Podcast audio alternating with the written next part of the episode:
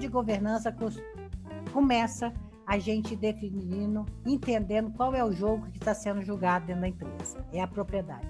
É o capital social organizado dentro da empresa. Significa que uma empresa de capital aberto, nível 1, é um jogo, empresa de capital aberto, novo mercado, é outro.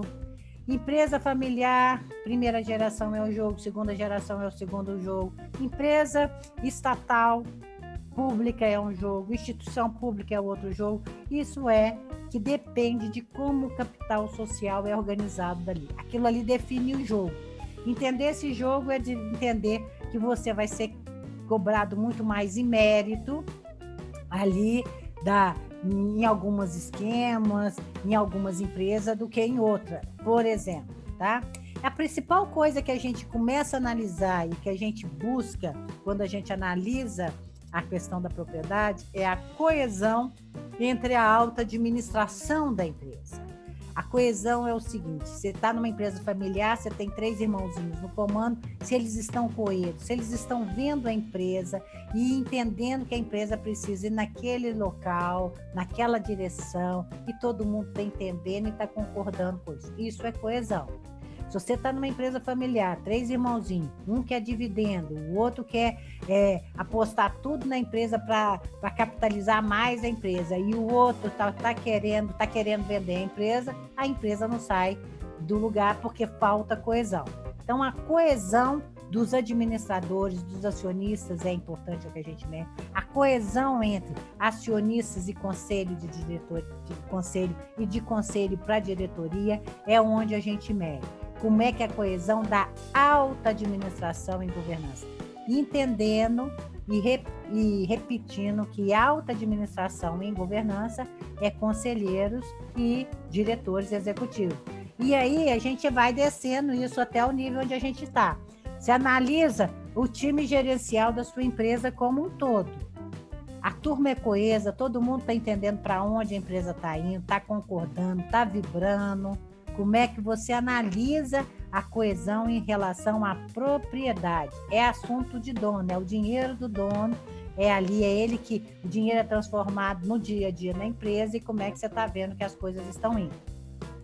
O que garante, aí a segunda coisa em, em, em propriedade que você tem que analisar, o que garante a perenidade de uma empresa ao longo do tempo, o que garante a perenidade de uma propriedade ao longo do tempo é uma preparação e transmissão de sucessores em todos os níveis hierárquicos. Você está sendo preparado para ocupar o cargo de alguém?